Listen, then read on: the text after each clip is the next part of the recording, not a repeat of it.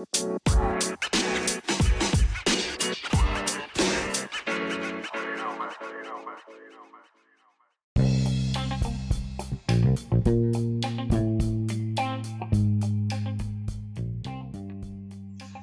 い、えー、ということで、えー、ポッドキャスト、天橋ポッドキャスト収録をしていきたいなと思いますけれども、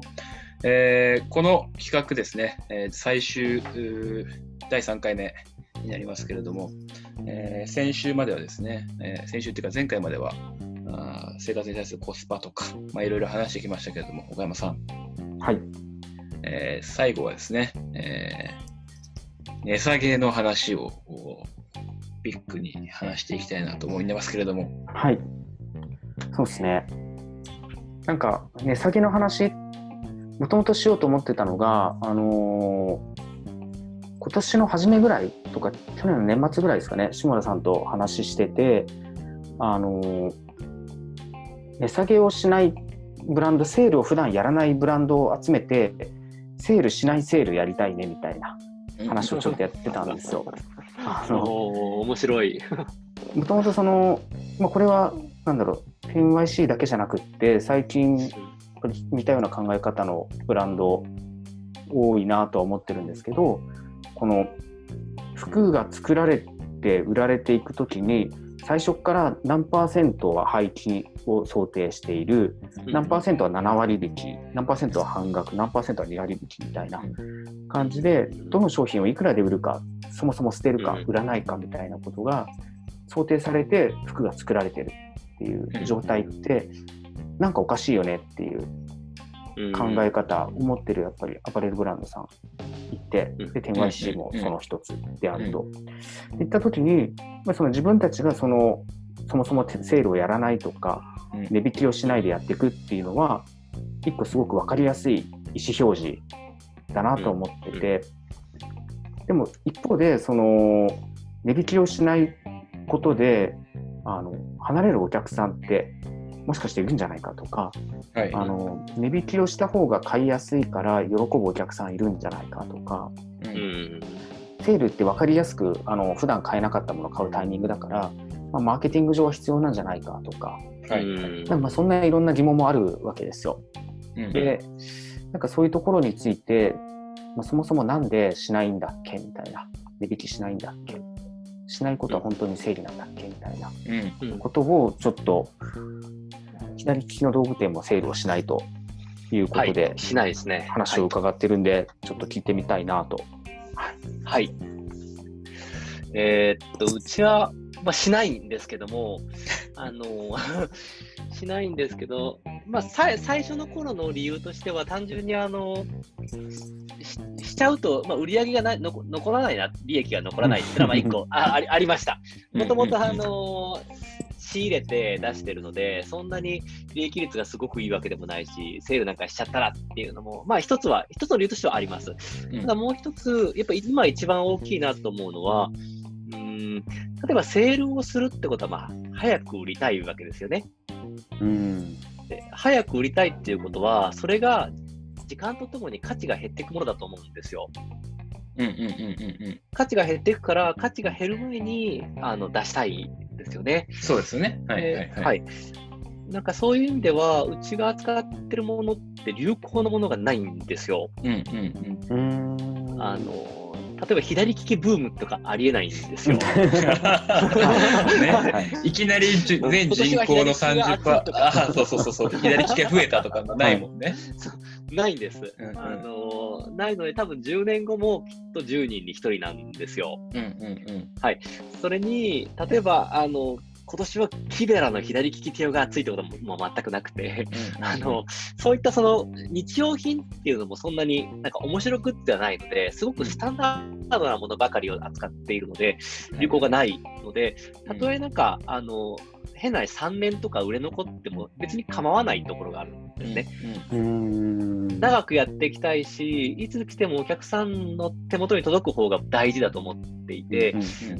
商品サイクルがうちはすごい長く考えているところがあります。なので、早くこれを出して次に出したいっていうことがないので、値引きをする必要というか、商品サイクルを早くする必要がないっていう、うんうんそれがこの値引きをしあのしないっていうところと結構あの強く密接に関係してるんじゃないかなとは思います。うんうんうんなるほど。食品とかも扱ってないですもんね。扱ってないです。賞味期限もないし、スタンダードなものだし。はい。なるほどね。確かに。うん。そうなんです。値引きをする理由があんまりないですね。はい。うーん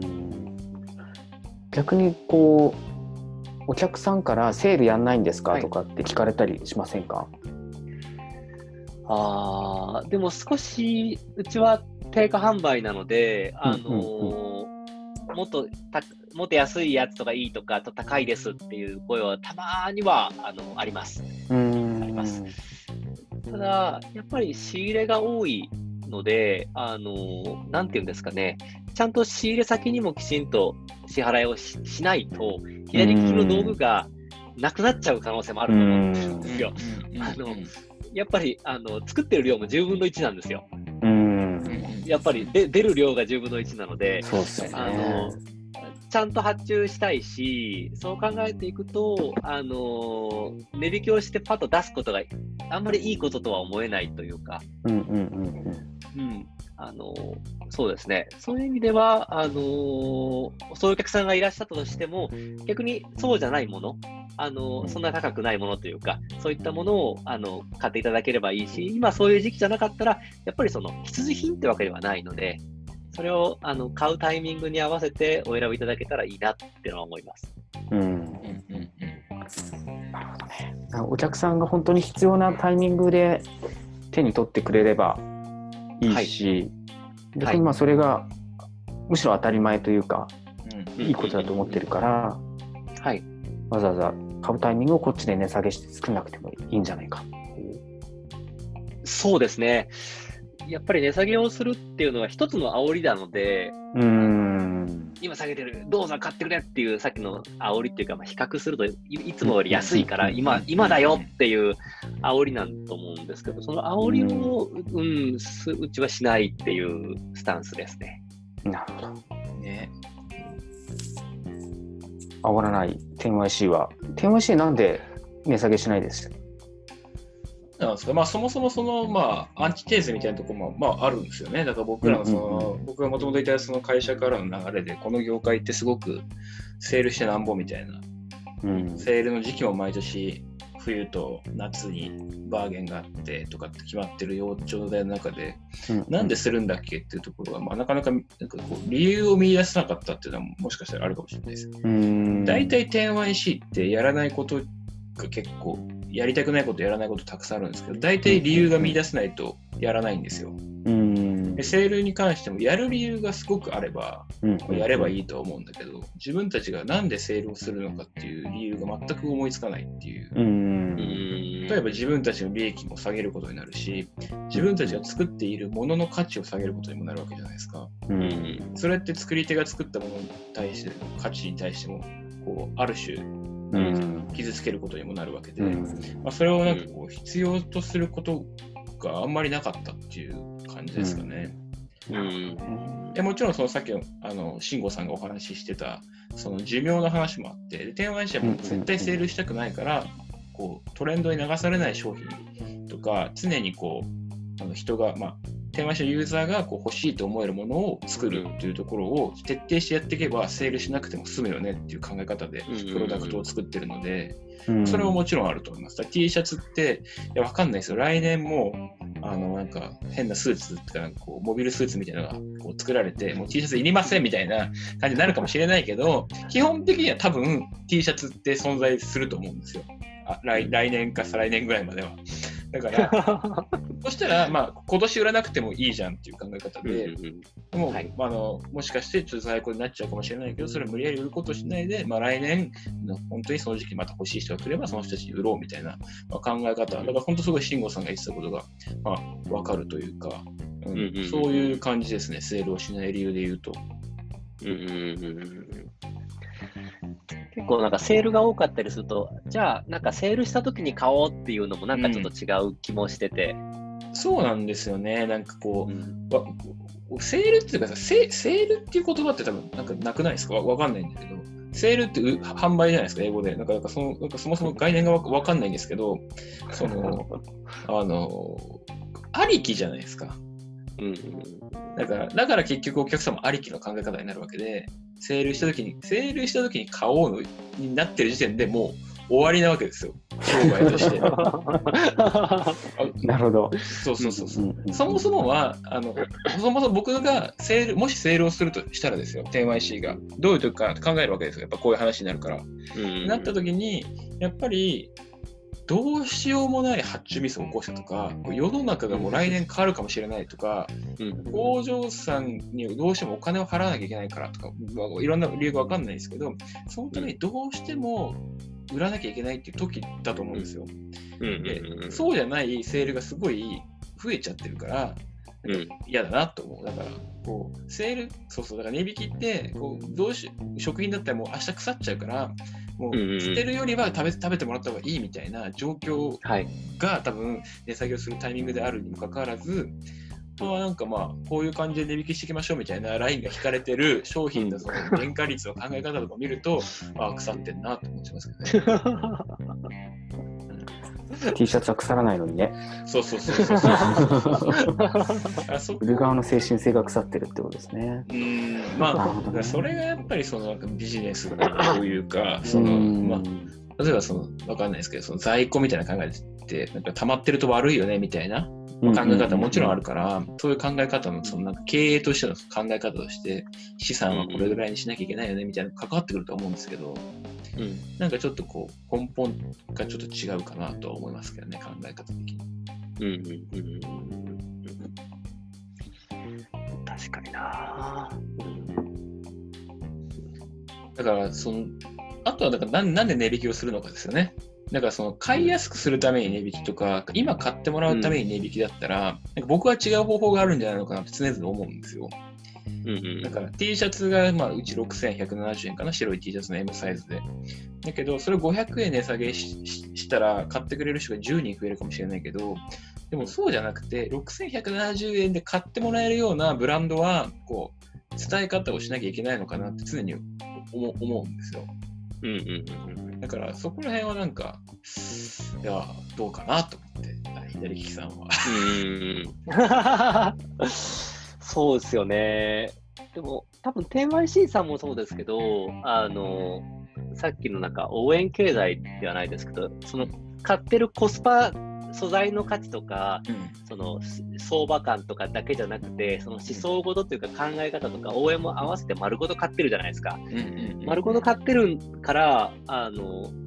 なんていうんですかね、安くし安くしたら買うだろうって思わせちゃダメな気もするんですよ。ああ、確かにね。要は、はいはい売り手側としては安安くするってことは、これ安くすれば買う人増えるだろうってうんいううんことを言ってるのと結構同じところはあって、うん。同じだよね。そういうスタンスを、うんそういうスタンスを見せてしまうのは、うんなんか、て 10YC さんはあわなんか似合わないなっ絶て感じはするし、ね。うん。そこはあんまりブレちゃいけないところだなって僕らはもう思います、それは。うん。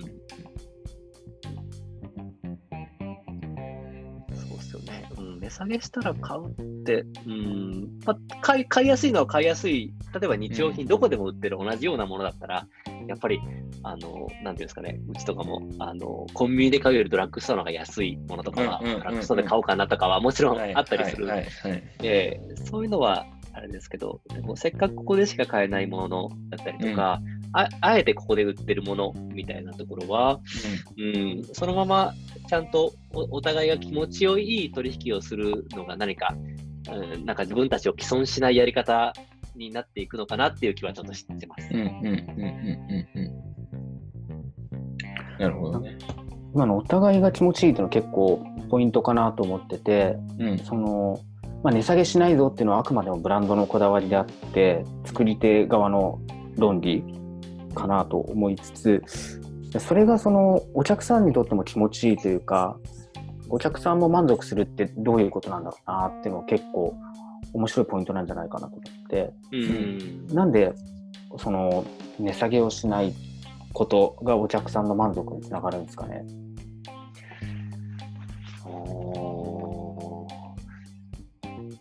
ちょっとこれはなんか違う例かもしれないんですけど、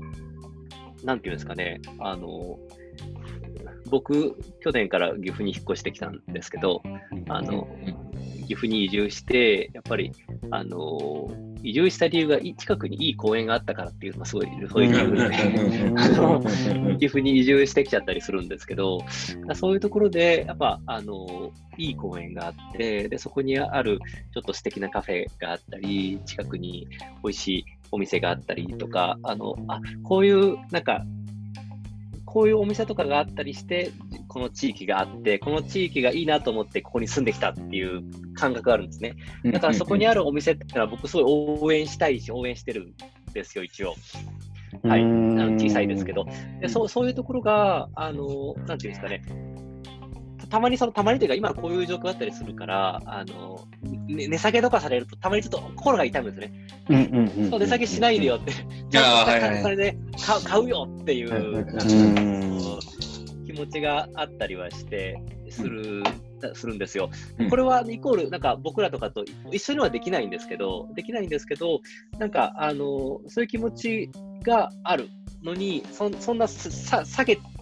てもらわなくていいというか、なんていうんですかね、あのそのままを受け取りたい、本当は。うんうんうん、それま、丸ごとその人たちがあの適正価格でいいと思ったものをいいと思った形で僕ら受け取り僕は受け取りたいなって思う気持ちがどこかにあって、うんうん、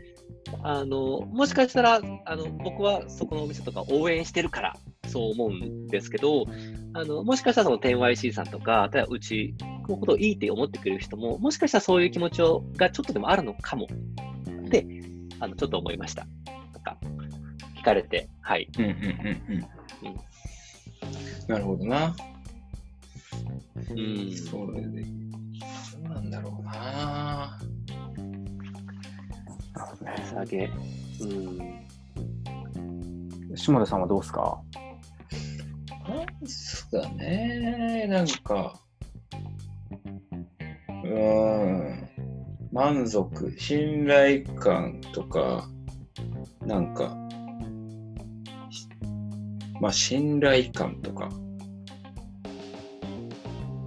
そういうのかな。なんか、まん、うん。どうですかね。お客さんが満足する理由、どうですかね。信頼感っていうのは、どのポイントなんですかね？その、作り手さんに対する姿勢なのか、それとも、まあ、その、初子貫徹しているブランドの姿勢なのかとか。うん。そうですね。それで言うとどうなのかな？もう大値下げしないっていう一個の、例えばその理念、ってか理念じゃなくて、なんだ、まあ、ものって、なんか、うんと、10YC ブランドそのものが出しているものだとは僕は思うので、例えばその、こう一個一個セールしないとか、これはやらない、これはやらないって決めてるわけじゃなくて、10YC ってこういう信念を持ってやってるブランドですよ。で、そのそれをこう突き詰めていくと、まあ、たまたま値下げはしないっていう方法に至ったと僕は思ってるので、今の話で言うと、こうブランドに対する、まあ、その信頼感に多分近いんだなと思いますけどね。うん、なるほど。このブランドのし、ブランドに対する信頼感って、うん、下田さんってどうしたら積み上がっていくと思います？どうしたら積み上がっていくと思います？とか、本当だったらもっと聞くべき人がいるかもしれないんですけど、僕なりに考えるとどうなんですかね。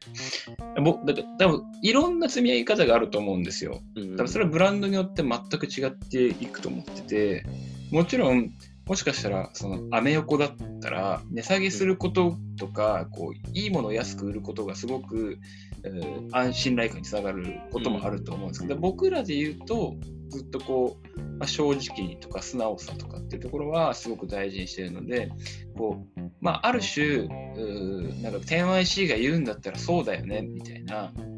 そういうものをこう日々僕らはこういうふうなところで作ってます。こういうふうな値段ねっていうことを、まあ、作作っていくっていうことなのかなとは思いますけどね。うん。であとはまあ僕らが作ることでもないなと思ってるので信頼感って。だ僕らがずっとじゃあいいブランドですいいブランドで正直ですって言い続けても、まあ、それって全然こう意味ないなっていうかなんかなんか言ってるよペテン師がみたいな話なんで。誰かが語ってもらうみたいのがすごくうんいいのかなっていうか、そういうことが起きると素晴らしいなと思うので、こう第三者がブランドを語る、でそのその言葉がこうもし信頼感につながる言葉であれば、なんかどんどん積み上がっていくのかなっていう気はしますけどね。うんで崩れる時も多分ユーザーさんの声だと思うので、ブランドの信頼感が。あいつらなんかちょ,、ねちょこまかしてるぞ、なんか実はみたいな、提案ないしみたいな。であるともう終わりだそうけど、だから基本的になんかまあそうそういうことだと思うんですよね。なんかこう、うん自分たちがこう、買ってもらって嬉しいお客さんに買ってよかったって思ってもらうことなのかなっていう気がしますけどね。たまたまなんか 10YC、いや、10例えば 10YC っていうと、何ですか、例えば6000 1000円の T シャツに比べて6000円の T シャツの方が6倍耐久性があるとか、そういう考え方で来られる方ももちろんいらっしゃるんですよ。うんまあ、あ半分合ってるようでミスリーディングなんですけど、でそうなってくると、なんかこう、もしかしたら違うかもなって思思ったりするんですよ。そういうことじゃないんだよなって。だから、その人たちが、じゃあ全然6000 6倍の価値ないじゃんって言われても、別に僕らはどうどうでもいいっていうか、まあ、それはしょうがないな。多分僕らが目指している6100円、770円の価値と、あのお客さんが持っている6170円の価値が違ったんだな、T シャツに対するって思うんですけど、こういう応援してもらえるっていう思っ応援してくれるって思ってくれたこう 10YC のユーザーが全然応援する気にならないよっていうのはやばいなとから、まあ、だうん誰が言うどういうユーザーさんが声に上げるのかとは、まあ、違うと思うんですけどね。うんうんうんうん長くなりました。いやー今の話めちゃめちゃ大事で、あのー特に小さいブランドだからこそ、一人一人のユーザーさんとの関係の比重が大きいじゃないですか。これが例えば、まあ、あのミュージシャンとかと同じだと思うんですけどその、まあ、インディーズだからこそこうしっかりお客さんを裏切らないというかあの自分たちの信念貫くことであの成り立つ関係があってこれが例えばあの100万人お客さんがいますとかうん。あのドームツアーすぐ売り切れますみたいな人たちだと多少のミスマッチって他の数でカバーできちゃう状態が作れるとだからまなんか別にどっちがいいかっていうよりはどっちが自分にとって納得いくかっていう話だと思うんですけどね。まその一つ一つのことをちゃんと筋通してやっていくっていうのってすごく大変なのでもしかしたらもうそのセルアウトする方にあのがっつり寄せちゃうっていうのも、まあ、そうやって選択していくブランドはもちろんありますし多分2人のやろうとしてることはそうではないしお客さんも求めてることもそうじゃないんだろうなっていうことなのかなと思いましたね。そう。だから多分一番最初、まあ、僕がすごく意識してるのはうん。こう、まあ、ずずっと沖山さんとはもうこうなんていうんですかあのお仕事をしてる関係なのでずっとお話ししてますけど 10YC っていう山をどう登るのかみたいなところに結構つながっていくと思うんですよ。うん。で僕らはこう今 3YC なんですけど 10YC って。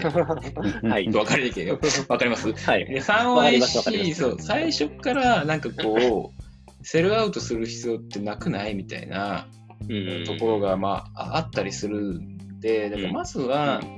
こう、今、こう、インターネットが使えるようになって、いろんな人に対して、こう、うん。認知できるようになったりとか、買ってもらえるようになったけれども、それが本当に自分たちが、こう、売り、売ってみたい人なのかっていうのとまた全然こう逆にこういろんな人に知られることがあるゆえに自分たちが思い描いたことがじゃない人たちがすごい入ってくるって、まあ、商売だけじゃなくて、なんかこう、まあ、ツイッターとか見てるとおいうん。おいおいはい。って思うこと多分あると思うんですけど、なんかそういうことをこうできるだけこう自分たちがこうは売りたいと思ってる人たちにこうフォーカスしていくみたいなところがすごく大切だと思うんですよね。それが僕ら 5IC までには、その 5IC がこう僕らのことをこうすごく好きでいてくれる人たちと好きなようにこう、うんおしゃべりをしたりとか、物を買う、買わないとか、修理したりとか、カラーリフォームする関係性でありたいよねみたいなのがあるんですけど、いやそういうなんかこう、すごい長い話だと思うんですよね。はい。終わりはないです、この話に。オチはないですね。いや、でもそれはすごくわかります。なんか僕らも、あの、始めた時に全く競合がほぼいなかったっていうぐらい市場がないわけで、うんなんか僕らは長く続けなきゃいけないねってずっとあの、夫婦で話、夫婦で、まあ、妻と話をしてうんうんいるんですよ。やっぱりその僕らがいなくなっちゃってしまうと、あの、あ、左利きの市場ってやっぱりないんだねって。やっぱだ、やっぱ、やっぱここはダメだよねっていう風に取られるのはすごく良くないと思う。うん良くないっていうか、あの、なんか悲しいし嫌だなとは思っていて、うんなんか、あのー僕ら趣味嗜好品、ある意味セレクトショップとしての自分たちがいいなと思ったものを置いてあるんですけど、同時に左利きのものを買いたかったらここ、なんかその、地元の街角のタバコ屋みたいな、あ、あそこで、あそこにあるよね、あれっていう。うんああの交差点にあのタバコ屋ある、あそこ行こうよみたいな感じで、うんはさっと欲しいものがあった時にそこにあるっていう、うんなんかそこはやっぱり時間がかかる場所だとは思うので、うんうん。まあ、僕らもなんか、あの、やるんだったら、まあ、定年っていう概念は会社としてはないですけど、まあ、20年、30年とやっていきたいなっていうのは、うん。なんか思いますね。そこは 10YC さんとすごい、だから近い思いは持ってます、なんか。うんうん。いや面白いですよね、そういう感覚。まあ、そうそう。だ、本当に人によってやっぱ1年、2年で結果出したいっていう人も、僕らももちろん出し出したいとは思うけど。も、うん。どういうふうに考えるかって、やっぱそれもブランドによるし、そのやっぱ売り方もやっぱり結局、それが結局、どの単位年、年の単位で考えるかによって、1年で結果出したいんだったら、やっぱセセールとかしても、いろんなことをしても、やっぱりこう、しっかり結果を出していくっていう形になるだろうし、うん逆にじゃあ10年だったらまあまあまあ今日今年売らなくても来年、まあ、そういうことはないですけど、まあ来年売ればいいっしょとか、まあ再来年売ればいいっしょみたいな、ちょっと緩い感じになっていくと思うので、なんかそういう考え方も結構ね、すべてにこう置いて、あるのかもしれないですね。うんブランドあの。すごい思います。だからセールとかって、ある意味顧客をコントロールしようとする行為だと思うんですよ。うん。うんなので、今、四半期の最後だから、これ、あの年末セールとか分かりやすくて、あのこの時今年終わる前にみんな買ってあのはけさせようってする、ある意うん。味コントロールしようとする行為で、あのそれで数字は作れるかもしれないですけど、なかなか信頼が積み上げられるかって言ったら、ちょっと難しいんだろうなって思うし、うんか僕とか、多分 TYC さんも合わないんだろうなっていう気はします。うんうんうん確かにね。いやーなんかマーケティングは顧客の創造であるっていう、あのーはい有名な言葉があるんですけども、うん顧客を創造するっていうのはおっしゃるようにその買うタイミングを作るっていうことでそれは言い換えると本当コントロール人のことをコントロールしようとするっていうことでもあって、まあ、それが商売だって言ってしまえばあれまでなのかもしれないんですけどでもなんかそうじゃなくって本当に自分たちはいいもの欲しいものを作ってるからコントロールしなくても欲しくなってくれるよねみたいな、うんなんかそういうあなたにとって本当に必要なものだから欲しくなってくれるよねっていうなんかそこにこう信頼関係ってのがあるんだろうな。うん。ってうん、いうのは改めて感じますね。うんうんうんうん。そうありたいですね、すごく。うん、だからある種マーケティングをしないブランド。顧客を信頼してるブランドみたいな立場でこのまま走っていけるといいですそれか、まあマーケティングが、マーケティングがもう半、なんかそのセールとか、なんかクーポン出すとか、なんかそういうので想像してる気になってるのがマーケティングなのって話ですよね。こうマーケティング以外になりますけど。やっぱりマーケティングって、もうこうユユーモアとか、なんかその、基地に飛んでなきゃいけないなと思うんですね。僕はできるか分かんない。けど、僕はできないから結局マーケティングしないって話になるんですけど、そうそうそう。やっぱりこう、他にやっぱ買う買ってもらえる方法っていっぱいあると思うんですよね。うん値段じゃなくても。うんそこやっぱ値段にすれば、さっき言ったようにコントロールできるって思っちゃってるのが、なんかこう、うん、ある種かっこよくないっていうか、うん。やっぱもっとこう違う方法でなんかこうあるじゃんみたいなところが出せていけるようになるともういいですね、10IC は。値下げとかじゃなくて、マーケティングっていうのが。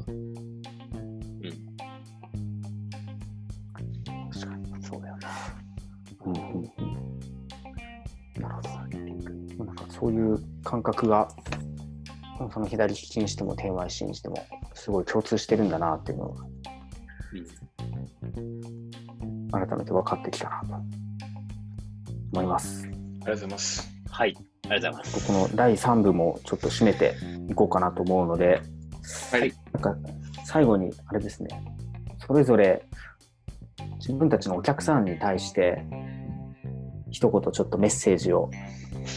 なんすか、そのなんか、なんすか、その、たくさん、なんかこう、最後のヒーローインタビューみたいになってますね。締めていきたいな。はい。スポーツ観戦ですからね、はい。買い物は。そうですね。加藤さんからいきますか？からですか。お願いします。そうですね。あーでも左利きの道具店に関しては、その僕、でまあかなりもう妻であり店長、店長がいつもその注文全部に対して手書きで手紙を書いて、あのメッセージも要は全てやり取りをしていて、だからその店長とのコミュニケーションそのものを楽しんでくれる人がやっぱすごく多いんですね。うん。だからなんか、あのーそれはこれからも大事にしていきたいと思ってるし、僕はあのより、あのーそこを支えていく形で頑張っていきますので、なんかあの引き続きなんか楽しんでもらえたら嬉しいなって思ってます。ありがとうございます。ありがとうございます。あります。じゃあ下田さん。そうですね、なんか、天 IC とか、まあ、なんかいろんなもう物を買うとか、いろんなブランドは多分いろんな楽しみ方があって、なんか、まあ、自分が欲しいものを買うっていうのが多分一番いい、まあ、買い物なのかなと思うので、はい。まあ、よかったら、天 IC がに興味あったら、ぜひ、はい、また手手に取ってもらえると嬉しいと思います。あのファンあっての天 IC なので、えーあの今後とも応援よろしくお願いします。最後だけなんかすごいヒーローインタビューみたいになってました。意識したんですけど、ヒーローインタビューみたいなとこ さすがです、さすがです。いやいや、すごい楽しかったですね。なんかまあ、これはまあね、はいこうん。う、あの、加藤さんに出てくださいって言った時もそうでしたけど、朝までね、あの僕らは話せる話題では、